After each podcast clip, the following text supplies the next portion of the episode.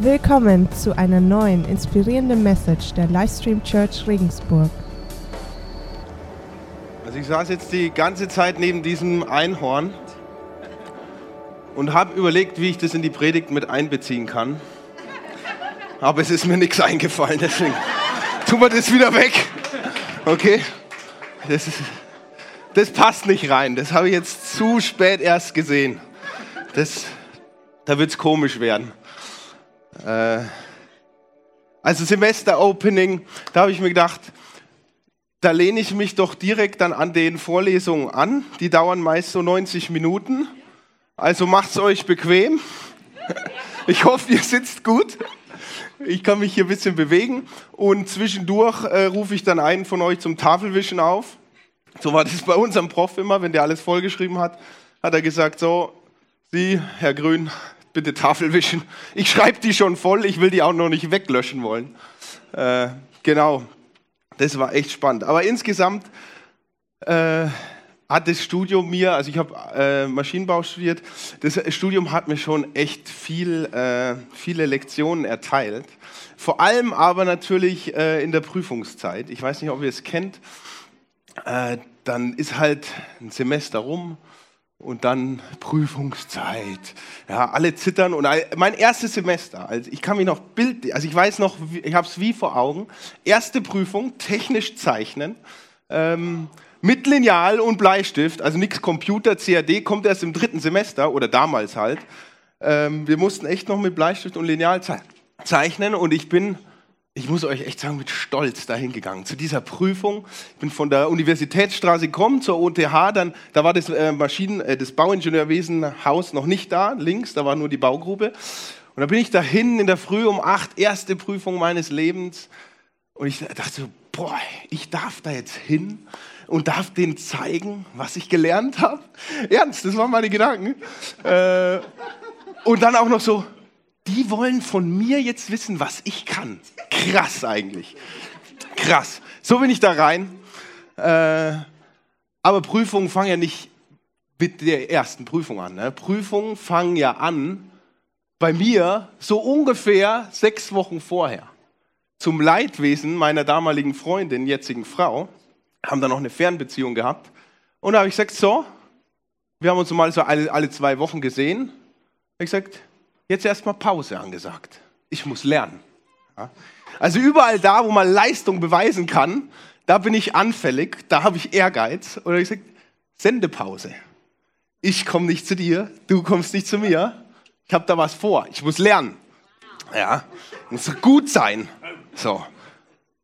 Und wie sieht es dann in Realität aus? Ja, dann sitzt du da an deinem Schreibtisch, hast da so einen Ordner, Haufen Ordner vor dir und dann denkst du dir so, also zum Lernen, da brauchen wir auch was zu trinken.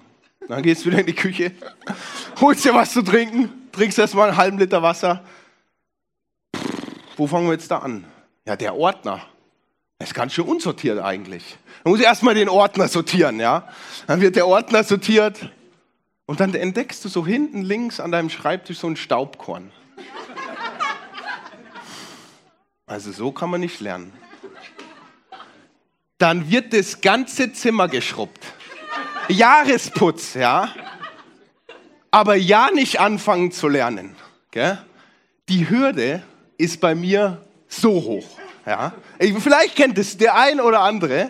Wenn du so eine mega Aufgabe hast, der Anfang ist so schwer, und alles Mögliche, alles andere, alles Unwichtige. Du putzt dein Zimmer das ganze Jahr nicht, aber zur Prüfungszeit, da ist es das Wichtigste, was du machen kannst. Jetzt putzen. Leider war da meine Freundin nie da. Ja. Ich hatte nie ein aufgeräumtes, geputztes Zimmer erlebt, weil sie durfte ja nicht kommen. Ich muss lernen. Ja. Aber da war es geputzt. Gibt keine Leute, die das beweisen können, aber ich sag's euch. Und wir, man hat so ein Ziel, ja.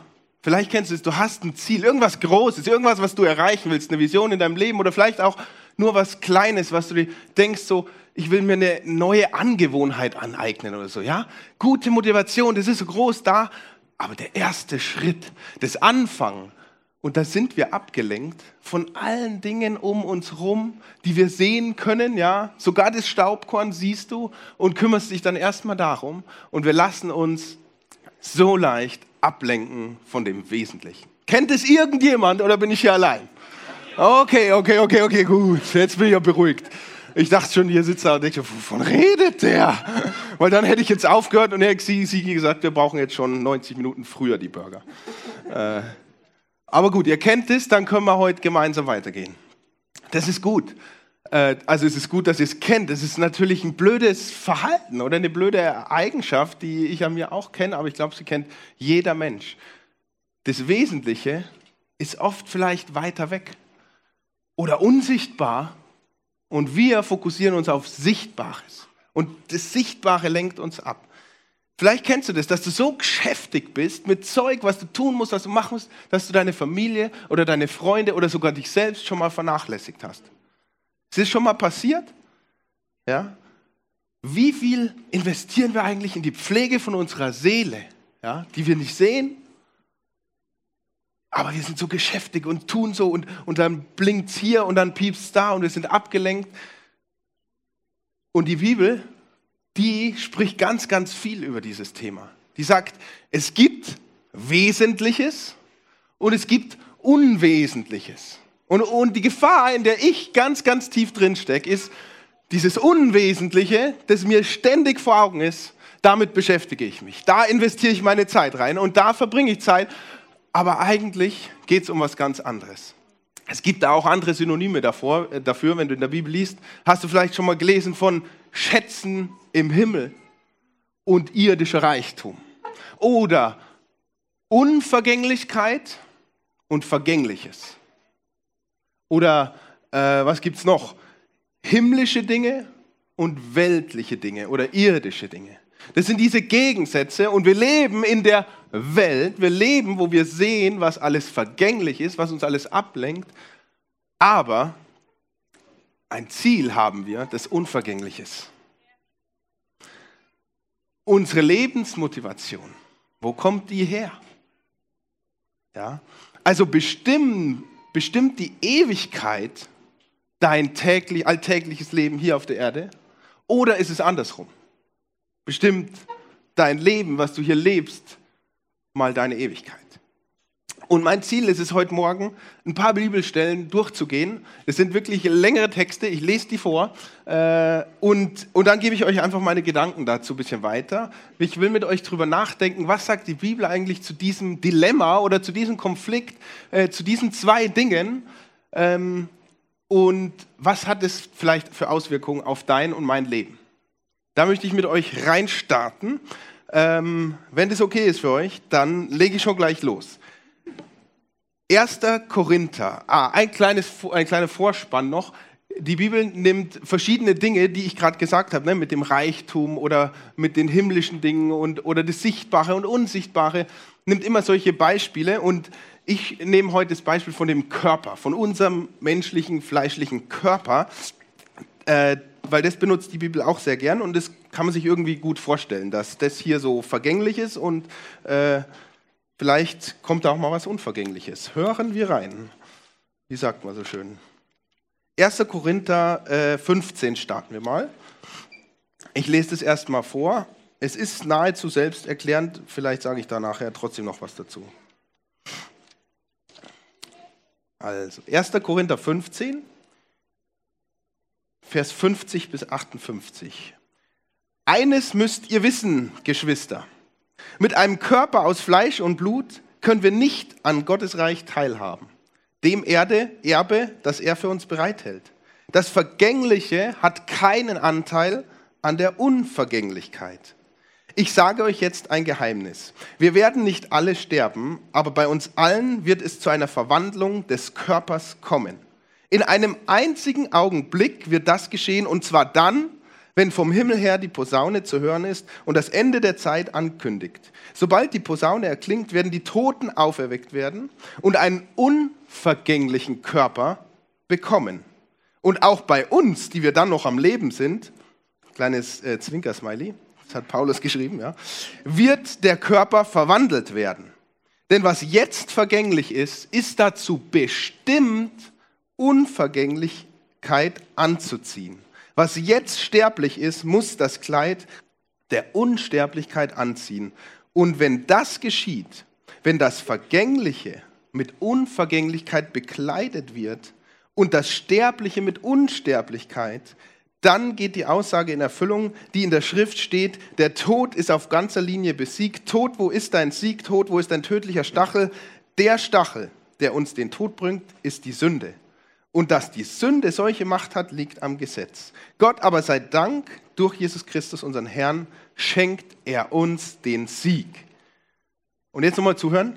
Haltet daher unbeirrt am Glauben fest, meine lieben Geschwister, und lasst euch durch nichts vom richtigen Weg abbringen. Setzt euch unaufhörlich mit ganzer Kraft für die Sache des Herrn ein, denn ihr wisst ja, dass was ihr für den Herrn tut, nicht vergeblich ist.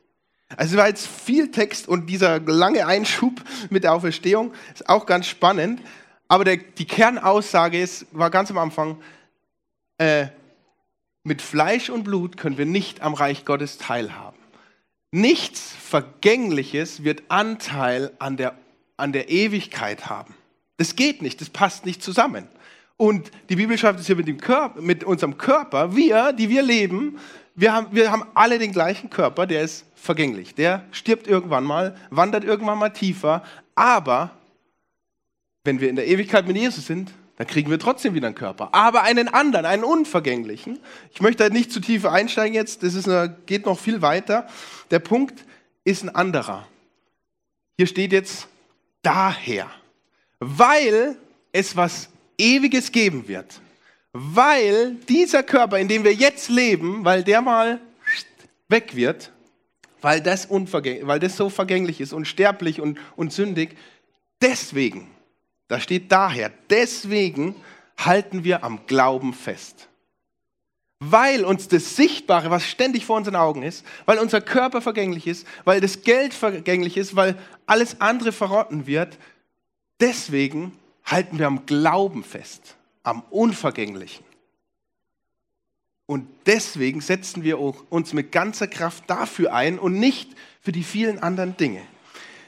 Halten wir das einfach mal so fest. Ähm, das Vergängliche hat keinen Anteil an der Ewigkeit. Ich möchte noch eine zweite Episode äh, vorlesen, die so ähnlich ist ähm, und auch den Körper vergleicht, äh, diesmal aber mit was anderem. 2. Korinther 5, 1 bis 10. Da muss ich nochmal umblättern. Hier. So gleich zum Beispiel der Körper, in dem wir hier auf der Erde leben, einem Zelt, das eines Tages abgerissen wird. Doch wir wissen, wenn das geschieht, wartet auf uns ein Bauwerk, das nicht von Menschenhand errichtet ist, sondern von Gott. Ein ewiges Haus im Himmel. In unserem irdischen Zelt seufzen wir. Kennt es jemand? weil wir uns nach der Wohnung sehnen, die aus dem Himmel stammt. Und am liebsten würden wir den neuen Körper wie ein Gewand direkt über den alten anziehen. Denn nur dann, wenn wir den neuen Körper angezogen haben, werden wir nicht unbekleidet dastehen. Ja, solange wir noch in diesem irdischen Zelt wohnen, wo so vieles uns bedrückt, seufzen wir voller Sehnsucht, denn wir möchten mit dem jetzigen Körper am liebsten gar nicht erst ablegen müssen, sondern den zukünftigen unmittelbar darüber anziehen. Auf diese Weise würde das, was sterblich ist, sozusagen vom Leben verschlungen. Gott selbst hat uns auf dieses neue Leben, also das ewige, vorbereitet, indem er uns seinen Geist als Unterpfand und Anzahlung gegeben hat. Erstmal bis daher, das war jetzt ein bisschen verwirrend, aber da steht nichts anderes als, in diesem Körper, der fleischlich ist, der vergänglich ist, wir seufzen. Wir haben Krankheiten, wir wissen, dass wir sterben. Wir haben Mühen. Wir haben, es geht uns manchmal nicht gut. Wir, wir haben es manchmal schwer im Leben und wir seufzen uns. Wir sehnen uns nach was Besserem. Dass das endlich mal aufhört. Und dann beschreibt er noch, wie groß diese Sehnsucht ist, dass wir am liebsten gar nicht sterben wollen, also den Körper ablegen, sondern am liebsten direkt mit Jesus in uns äh, ein perfektes Leben bekommen. Das wünscht sich äh, Paulus hier quasi und sagen, am liebsten würde ich ja einfach direkt umziehen. Was mir daran so gut gefällt, ist diese Sehnsucht, ja, diese reale Sehnsucht. Ich frage mich manchmal in meinem Leben, wo ist das? Aber ich bin so abgelenkt von dem, von dem hier, von dem, von dem, was wir sehen, aber nicht von dem, was kommt. Und das gefällt mir so gut an der Sehnsucht. Und das Geniale ist, wir werden vorbereitet auf das Ewige. Der Körper, den du noch hast, der ist vergänglich, der wird sterben. Aber wir haben gerade gelesen, eine Sache, die ist jetzt schon ewig. Der Geist Gottes, der in uns kommt, wenn wir zu Jesus gehören. Der fängt schon an und der ist wie ein Pfand, das heißt wie eine Gewissheit, dass wir mal auch einen neuen Körper bekommen und noch viele andere Dinge, die müsst ihr aber selber in der Bibel suchen. Das würde jetzt hier zu lang dauern. Wir bekommen viele große Dinge, wenn es in die Ewigkeit geht. Aber jetzt haben wir schon eine Sache, den Heiligen Geist und damit eine riesengroße Hoffnung und Zuversicht, dass all das, was uns hier plagt, all das, was uns hier zu schaffen macht, ist vergänglich. Wenn ich diese Zuversicht nicht habe, sondern ich nur lebe aus dem und mit dem, was sichtbar ist. Schwer. Schwer. Deswegen bin ich so dankbar für diese Zuversicht. Und dann geht es nämlich noch weiter. Wie können wir jetzt hier leben, in diesem schweren Leben, in diesem vergänglichen, in dem sündigen? Wir machen immer Fehler, wir, wir, wir machen Fehler gegenüber anderen, wir verletzen andere. Wie können wir dann hier leben? Was gibt uns Hoffnung? Da heißt es, deshalb, weil wir den Heiligen Geist in uns haben, kann nichts und niemand uns unsere Zuversicht nehmen. Wir wissen zwar, solange dieser Körper noch unser Zuhause ist, sind wir fern vom Herrn, also das meint jetzt räumlich. Denn unser Leben hier auf der Erde ist ein Leben des Glaubens, noch nicht ein Leben des Schauens. Das ist ein großartiger Vers, der mir hilft, das zu verstehen. Die Bibel beschreibt so viele großartige Dinge und die Vollkommenheit und, und die Heiligkeit und die Herrlichkeit. Und man denkt so, wo? Wo? Zeig mir das. Ich brauche nur mein eigenes Leben anschauen. Wo? Ich werde immer noch krank. Wo? Der Körper, das Vergängliche, das Sichtbare, es wird mal weg sein. Aber wir wissen jetzt schon, und das ist das Leben des Glaubens, und der Heilige Geist befähigt uns dazu, dass was anderes kommt. Zelt versus himmlisches Bauwerk von Gott gebaut. Ist das eine Aussicht? Ist das okay? Ja? Können wir deswegen noch paar Nächte im Zelt übernachten, auch wenn es uns nicht so liegt? Oder? Gibt uns das Hoffnung? Und der Heilige Geist, mit dem können wir hier und jetzt schon leben. Und dieses eine Stückchen Ewigkeit das wir haben. Und der befähigt uns auch dazu, diese Perspektive zu haben, diesen Blickwinkel zu haben und noch zu viel mehr. Da kommen wir aber gleich noch drauf. Und mir hilft es so sehr zu verstehen, es ist ein Leben des Glaubens. Wir sind stark im Glauben, es ist noch kein Leben des Schauens. Wir drehen das gern um. Ja, wir wollen lieber ein Leben des Schauens. Was ich sehen kann, kann ich verstehen und es passt so. Ja, ich sehe, äh, die Welt ist jetzt nicht so toll, also äh, ist es hier alles schlimm und, und schlecht und wie soll es überhaupt weitergehen? Und das färbt sich auf meine Lebensmelodie ab. Ein Leben des Glaubens verändert erstmal nichts an den äußeren Umständen, an der ganzen Welt, wie wir sie sehen, aber eine Zuversicht ist in mir.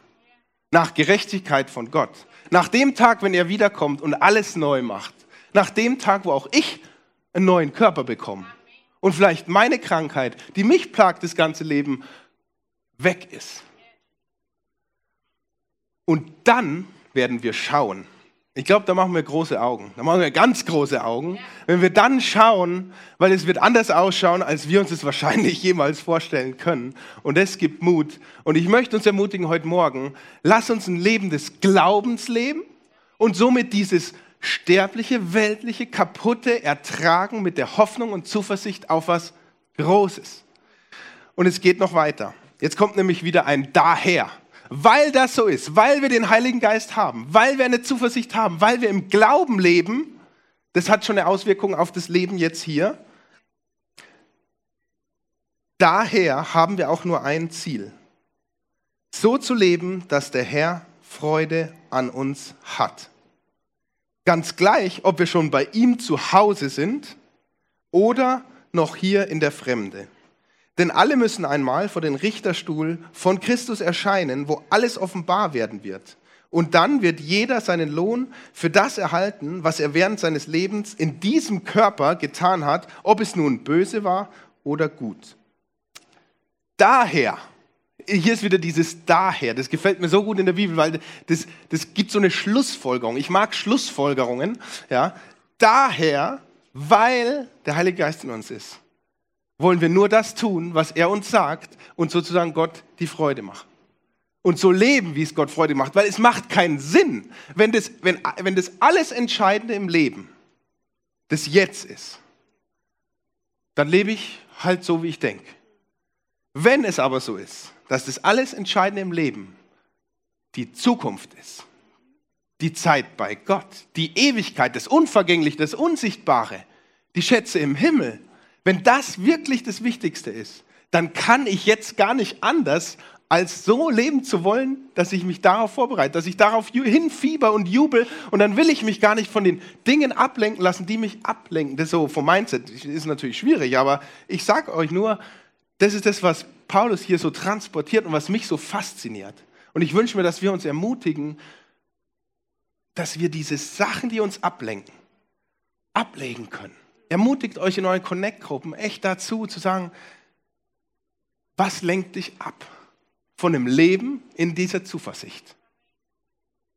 Es geht nicht darum, keine Trübsal zu blasen. Es geht nicht darum, keine Probleme zu haben, weil die haben wir, weil voilà, wir sind in dieser Welt. Aber sie wird weggehen. Was hält dich davon ab? Welche Dinge der Welt, die du siehst, halten dich davon auf, voller Hoffnung und Zuversicht vorwärts zu gehen, weil du weißt, was kommt? Mit welcher Zuversicht würdest du lernen, wenn du weißt, die 1-0 kommt? Ist ein schwacher Vergleich, ich weiß, aber wenn du weißt, dass sie kommt, dann egal. Jetzt möchte ich noch eine kleine Exkursion machen. Ja, das kennt ihr aus dem Studium bestimmt auch oder Ausbildung oder Schule insgesamt Exkursion, weil ich, hier sitzen jetzt einige, die haben nicht zugehört die letzten zwei Minuten, weil die sind über eine Sache gestolpert. Richterstuhl. Wer ist darüber gestolpert? Wer hört seitdem nicht mehr zu? Kleine Exkursion, äh, Exkursionen sind klasse, das gab es bei uns auch immer in den Vorlesungen. Da heißt so, ja, lala, rechnen, rechnen, rechnen. So, und jetzt kommt die Formelherleitung. Dann gleich die Frage aus der ersten Reihe vorne links. Ist es prüfungsrelevant? Ja. Nein, ist nicht prüfungsrelevant. Lehrer schreibt, schreibt, schreibt. 20 Minuten später wischt er die Tafel, Meldung aus der letzten Reihe hinten links. War, waren die letzten zwei Tafeln prüfungsrelevant? Voller Angst. So viel zur Exkursion, Formelherleitung. Wir haben jetzt hier gelesen, über einen Richterstuhl, vor dem alles offenbar werden wird. Und da möchte ich noch kurz darauf eingehen. Und dann wird jeder einen Lohn empfangen. Und zwar so, wie er während dieses Lebens hier gehandelt hat, gut oder böse. Ja, das ist jetzt mal eine Aussage, ja. Was fangen wir jetzt damit an? Das ist ja auch ein Stück weit unfair, oder? Du kriegst einen vergänglichen, sterblichen Körper, mit dem sollst du dann tolle Sachen machen und wie toll du dich angestellt hast, das entscheidet dann, wie schön die Ewigkeit wird, oder wie? Das ist unfair. Und da gebe ich dir vollkommen recht. Aber so ist es auch nicht gemeint. Hm, kalter Kaffee, das ist gut. So ist es nicht gemeint, weil hier geht es um was ganz, ganz anderes. Hier geht es nicht, nicht unterstreichen mit Lineal, um Errettung. Hier geht es nicht darum, wer, werde ich errettet oder werde ich nicht errettet sondern hier geht es um einen Lohn in der Ewigkeit. Und um das zu verdeutlichen, machen wir eine Exkursion in den ersten Korinther. Bleibt bei mir, das ist wichtig. Und anschaulich auch, man kann es verstehen. Die Bibel ist so bildlich, man kann sich das immer richtig gut vorstellen. Hier steht, ist ein kleiner Vorspann, aber den müssen wir aushalten, weil Gott mich, und damit meint Paulus sich selbst, weil Gott mich in seiner Gnade dazu befähigt hat, habe ich als ein kluger und umsichtiger Baumeister das Fundament gelegt. Andere bauen darauf jetzt weiter. Diese Einleitung erkläre ich kurz. Er sagt den Korinthern quasi seinen, seinen, äh, seiner Gemeinde, also hier, setze ich mal dahin bitte kurz noch, danke. Sagt er, ich habe euch Jesus Christus gebracht. Ja? Durch mich seid ihr zum Glauben gekommen, weil ich euch die gute Botschaft verkündet habt. Ihr habt Jesus angenommen, ihr seid errettet. Das ist der Status. Das ist, das ist die Basis. Ja? Und dann geht's los. Das ist das Fundament, sagen die hier. Er sagt ja, als kluger Baumeister habe ich euch Jesus als Fundament empfohlen. Das nur für den Kontext. Und dann heißt aber jeder soll sich sorgfältig überlegen, wie er die Arbeit fortführt. Das Fundament, also Jesus Christus, ist bereits gelegt.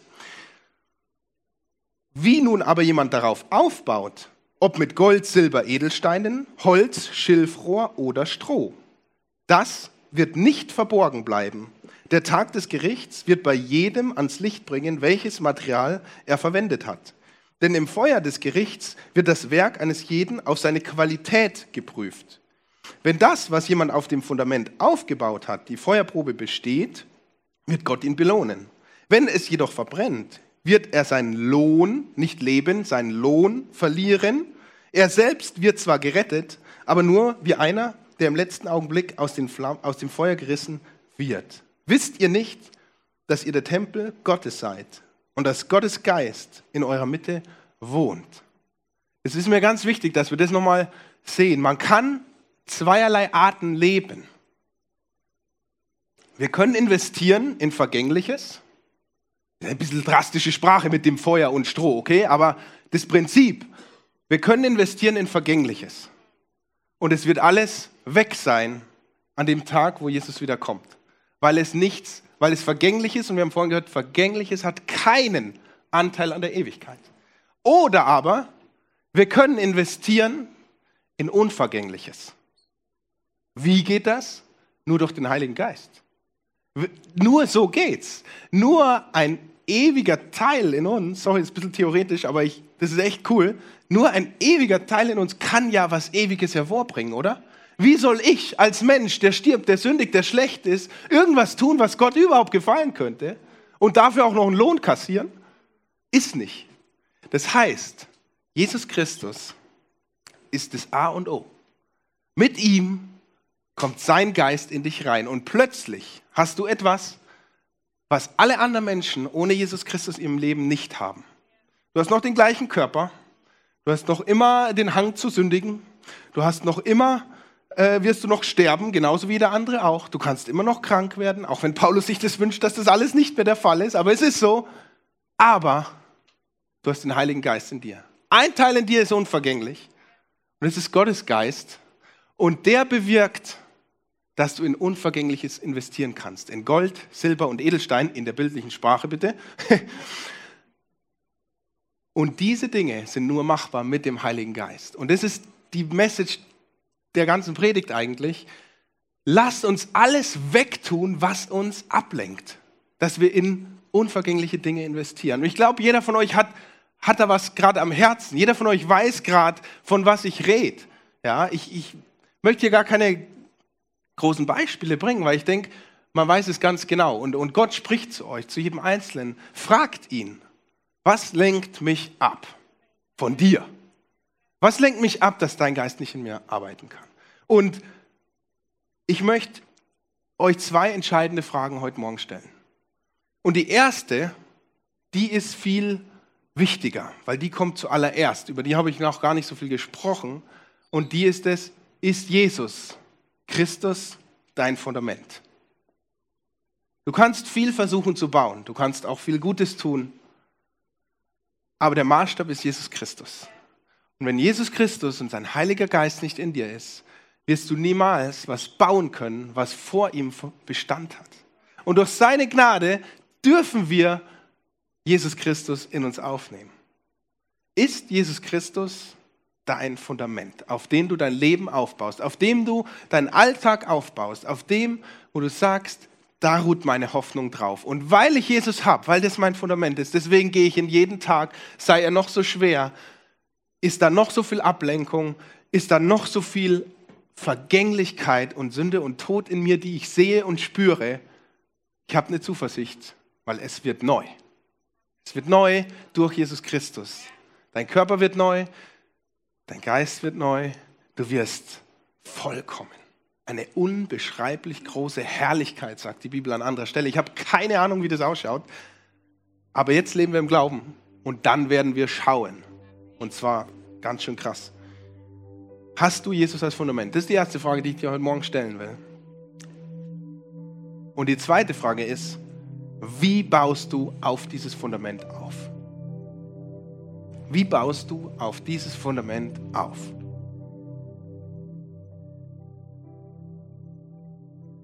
Stroh, Holz, weil es leicht ist, leicht zu heben, leicht zu tragen, leicht zu bauen. So eine Spax in so ein Holzbrett rein, da baut sich schnell was. Als mit Stein oder Gold oder Edelstein. Ja, ich baue mein Haus jetzt aus Edelstein. Das ist eine gute Idee. Baukosten sind eh so teuer. Nehmen wir doch Edelstein. Wie baust du dein Leben auf? Ich persönlich, ich will mein Leben entschlacken. Die Bibelstellen, die haben mir gezeigt, boah, in meinem Leben ist so viel Krampf, ist so viel Zeug, das Schönes, aber das nichts dazu beiträgt, dass ich, dass ich in, in äh, wie heißt es schon, in himmlische Schätze investiere. Wie wichtig ist es, dass ich die Bundesliga-Tabelle verfolge und dass ich weiß, wer wie gespielt hat? Wie wichtig ist es wirklich? Ich, nur so eine Frage. Ist es, keine Ahnung, fünf Stunden die Woche oder, oder fünf Minuten die Woche überhaupt wert? Ich will jetzt keinem irgendwelche Hobbys absprechen hier, aber ich habe mir persönlich die Frage gestellt, okay? Das ist die Frage, die ich mir im Ernst gestellt habe. Ich, ich habe keinen The Zone oder Sky oder sonst irgendwas. Ich schaue auch nicht die Bundesliga, zum Glück nicht, weil da, geht ja, da wird bei mir noch mehr Zeit drauf gehen. Aber, aber ich habe irgendwann angefangen, die Bundesliga zu verfolgen, tabellenmäßig, und dann liest du Zeitschriften. Und ich, und ich, dachte, ich habe mich selber wirklich gefragt, sag mal, welchen Unterschied in deinem Leben macht es, ob du jetzt weißt, mit welcher Aufstellung Bayern gespielt hat und wie viel welcher Spieler verdient. Du kennst die noch nicht mal. Du eiferst irgendwelchen fiktiven Dingern hinterher und denkst dir so, geil, die haben gewonnen. Hallo? Ich, soll ich euch ehrlich sagen, was ich damit mache? Ich war selbst Sportler. Ich habe selbst in der Mannschaft gespielt, nicht Fußball, Volleyball. Und das war ein Hammer-Feeling, ja? Tabelle verfolgen, Jetzt mache ich das nicht mehr. Wahrscheinlich, aller Wahrscheinlichkeit nach, fütter ich damit irgendeine Sehnsucht in mir, um vielleicht dieses Gefühl wieder zu kriegen. Irgendwie, weißt du, ich bete und wünsche mir so sehr, für dich kann es was völlig anderes sein, aber ich bete für mich, dass ich erkenne, was bereichert mein Leben im Sinne von himmlischen Schätzen und was lenkt mich einfach nur ab. Was zieht mich einfach nur weg? Das war jetzt wirklich ein simples Beispiel. Es gibt viel größere, viel wichtigere Dinge. Also schau deinen Fußball, ist mir egal. Es gibt so viel wichtige Dinge, so viel große Sachen und so viel Unwichtiges, die aber in unseren Augen groß sind und die wir verfolgen, die wir anschauen. Wie wäre dein Leben, wenn du nicht so abgelenkt wärst? Wie würde das ausschauen? Wie sähe unsere Church aus, wenn wir uns nicht von vergänglichen Dingen ablenken lassen würden? Wie sähe Livestream dann aus? Wie sähe es in deinem Leben aus? Wie sähe es in Regensburg und in Deutschland aus? Wenn wir investieren in was, was ewig bleibt, weil der Heilige Geist in uns ist, weil wir eine Hoffnung in uns tragen, die uns zeigt, was wichtig ist, was Bestand hat in Ewigkeit.